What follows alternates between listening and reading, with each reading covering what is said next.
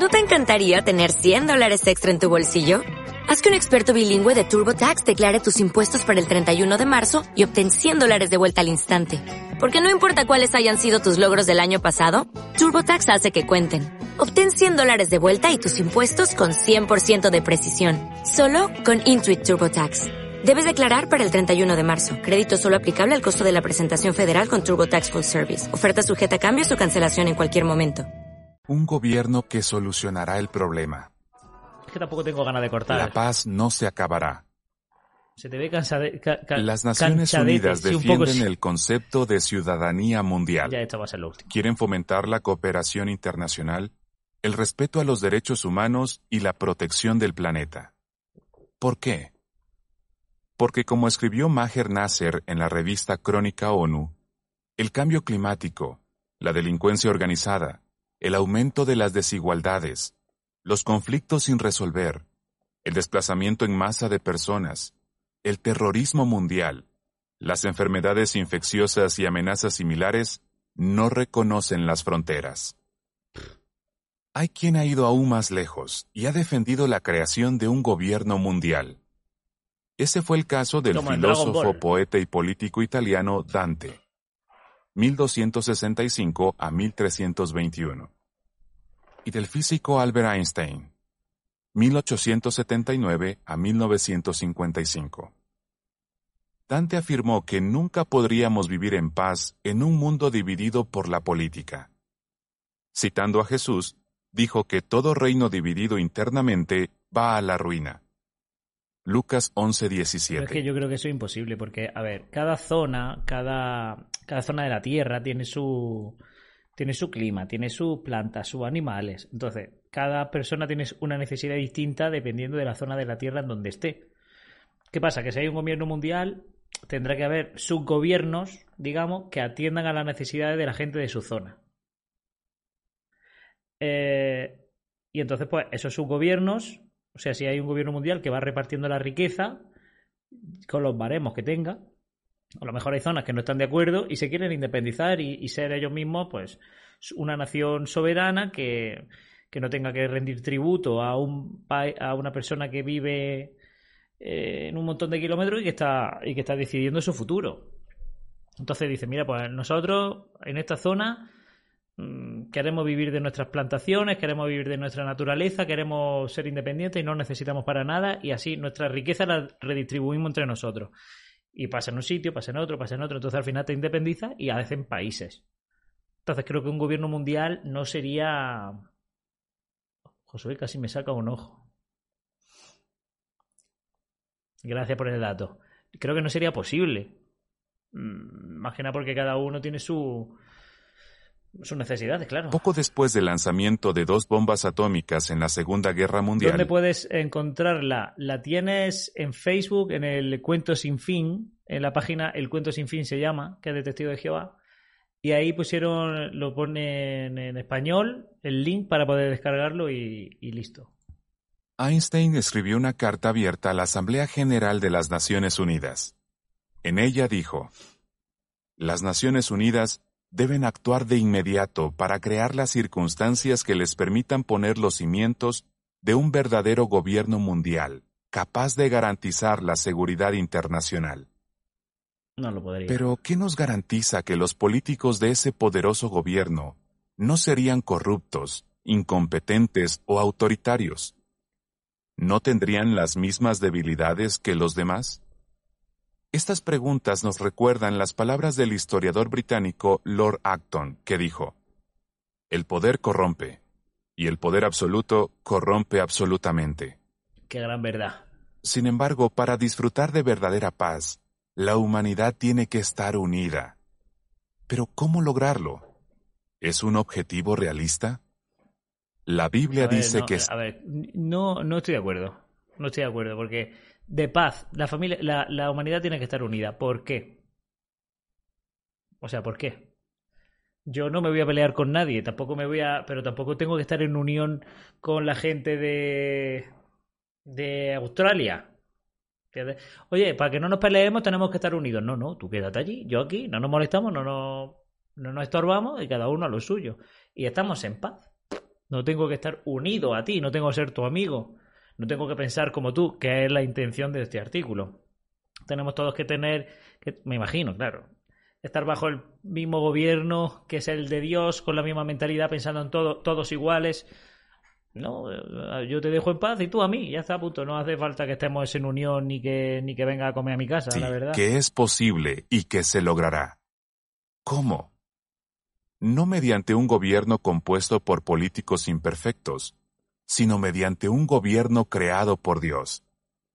Ese gobierno demostrará que solo Dios tiene derecho a gobernar sobre su creación. Pues mira, precisamente lo que dice Gisela eh, va justo, justo bien para el comentario de este párrafo. Dice, mediante un gobierno compuesto por políticos imperfectos, no, sino mediante un gobierno creado por Dios. Dios tiene ya una organización en la tierra, que son los testigos de Jehová, según ellos, claro. Y ha ido bien, les va bien, ellos llevan siendo cuerpo gobernante años, yo no sé cuánto. Eso es un título que tienes como el Papa, hasta que te mueres. O hasta que, o sea, lo tienes vitalicio. Tú eres del cuerpo gobernante vitalicio, hasta que te mueres. ¿Y a ti eso no te corrompe? ¿En la cúpula de una organización con más de 8 millones de miembros? ¿No te corrompe eso?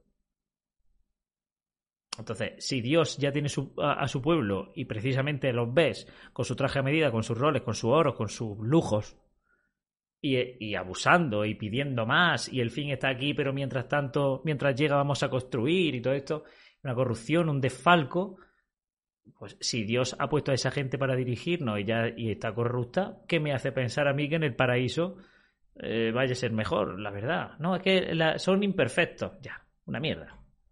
La Biblia llama a ese gobierno el reino de Dios.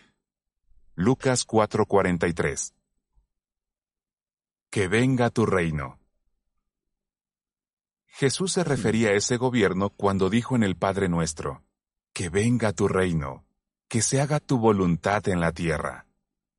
Mateo 6, 9 y 10.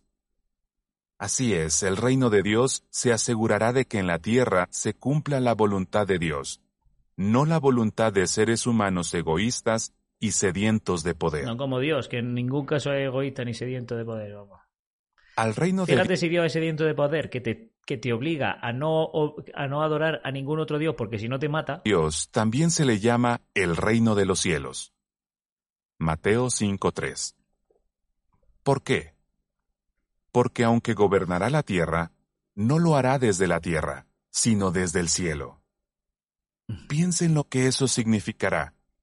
Este gobierno mundial no necesitará apoyo económico Qué alivio para todos sus súbditos humanos. No como la organización que tiene hoy día en la Tierra. Como bien sugiere la palabra reino, el reino de Dios tiene un rey, y ese rey es Jesucristo. Dios le ha dado la autoridad para gobernar.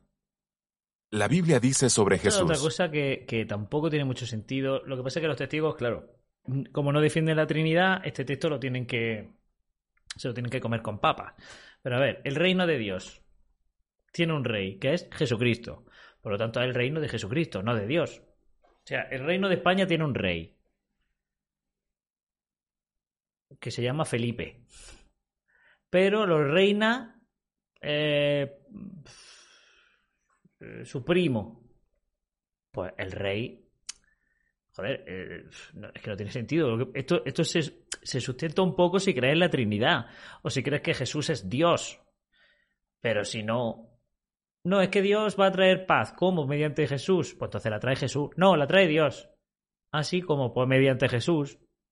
Jesús va a bajar y va a matar a todos los demonios. Entonces, los que nos liberan son, es Jesús. No, es Dios. En el reino de Dios va a gobernar Jesús. Pues entonces va a gobernar Jesús. No, es de Dios, pero gobierna Jesús. Se le ha concedido el poder de gobernar. Extenderá su poder real a todas partes y la paz no se acabará. Entonces será gracias a Jesús. Isaías 9, 6 y 7. Dios habla hoy. Recibió dominio, honra y un reino para que gente de todo pueblo, nación e idioma le sirviera. Daniel 7:14. El ah, reino del mundo eh, ha llegado a ser el reino de nuestro Jehová es como la reina madre, nuestro Señor y de su Cristo, y Él reinará para siempre. Apocalipsis 11:15. Apocalipsis. El reino de Dios se encargará de que por fin se haga la voluntad de Dios en la tierra, y así se cumplan las palabras del Padre nuestro. Entonces el planeta rebosará de vida, porque toda la humanidad habrá aprendido a cuidar bien de él. No como ahora, que es un planeta muerto. E Y lo más importante, el reino de Dios educará a sus mía. súbditos. Todos aprenderán a respetar las mismas normas. No habrá enfrentamientos ni divisiones. Isaías 11:9 dice, No causarán ningún daño ni destrucción, porque la tierra de seguro estará llena del conocimiento de Jehová, Vale. tal como las aguas cubren el mar. Ya decía yo, digo, ¿de dónde ha salido? ¿De dónde ha salido la respuesta que me dio el otro día una, una persona en, hablando de los cursos bíblicos en un TikTok que subí, de que la predicación, cuando sea el fin, se corta.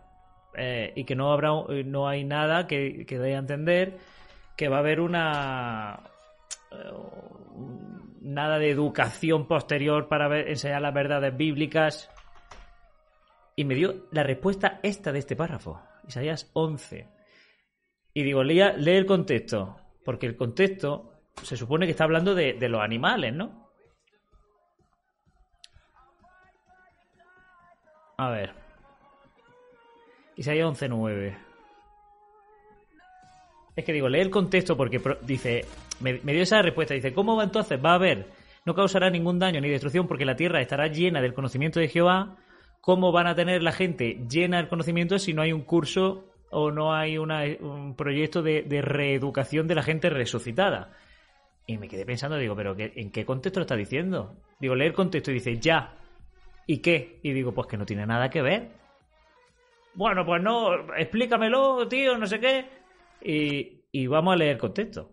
Vamos a leer el contexto de la Reina Valera. Podemos leerlo en, en cualquiera. Voy a abrir la cerveza porque este momento lo quiero celebrar. Porque es que creo que se lo voy a, le voy a responder con este vídeo. El 9. Vamos a leer desde, desde el 6, por ejemplo. Morará el lobo con el cordero. Y el leopardo con el cabrito se acostará. El becerro y el león y la bestia doméstica andarán juntos y un niño los pastoreará. La vaca y la osa pacerán, sus crías se echarán juntas, y el león como el buey comerá paja. Y el niño de pecho jugará sobre la cueva del áspid, áspid, y el recién destetado extenderá su mano sobre la caverna de la víbora. No harán mal ni dañarán en todo mi santo monte, porque la tierra será llena del conocimiento de Jehová, como las aguas cubren, el, eh, cu- cubren en el mar. Entonces, ¿el contexto de qué es? Está hablando de los animales. No está hablando de las personas. No está hablando de un curso de reeducación. Está diciendo que los animales no harán daño porque la, eh, porque la tierra estará llena del conocimiento de Jehová. Está hablando de los animales. De todas maneras. Imaginaos que por un casual este, esta persona eh, eh, efectivamente tiene razón y dice que, que este texto se refiere a las personas. No, es que este texto se refiere a las personas, vale. Pues si Jehová le transmite su conocimiento a los animales para que no hagan daño, ¿por qué no hace con los resucitados exactamente igual? Y nos ahorramos un curso de, de, de, de reacondicionamiento de la mente. Entonces, si Jehová es capaz de hacerlo con los animales, a los seres humanos, cuando resuciten, que les dé el conocimiento de Jehová. Y no necesitan un curso de, un curso de reeducación, como los testigos de Jehová dicen, que va a haber un- en este artículo.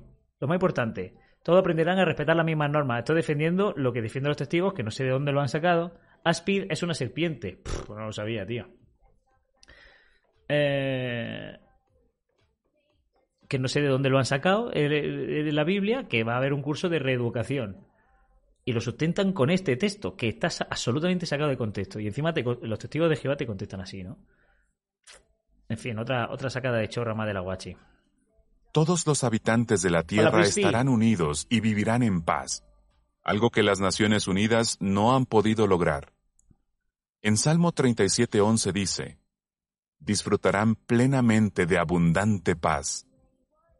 Con el tiempo, dejaremos de usar palabras como delincuencia, contaminación, pobreza y guerra. Pues no, porque si hay un curso de reeducación, delincuencia, contaminación, pobreza y guerra, salen en la Biblia. Entonces, si tú lees en la Biblia para reeducar, no se olvidarán. Pero ¿cuándo será eso?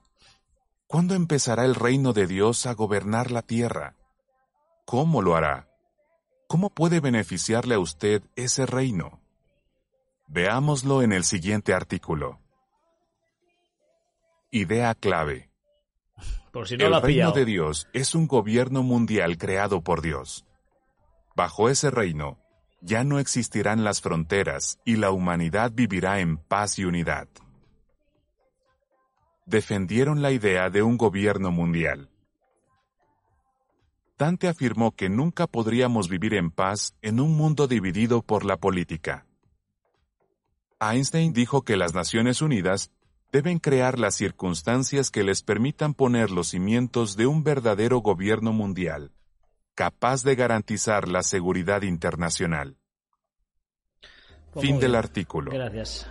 Bueno, pues un artículo maravilloso. Eh, sacado de contexto. La verdad es que no, no- Ya decía yo, digo, ¿de dónde habrá sacado esta respuesta? Digo, no creo que un testigo tipo eh, me conteste de esa manera. Eh, en plan de, no, pues tiene sentido este texto. Digo, me quedé pensando, digo. Lo que pasa es que no sabe que. que yo soy el autor de la fumada de la Biblia. O sea. No sabes con quién está hablando, muchacho.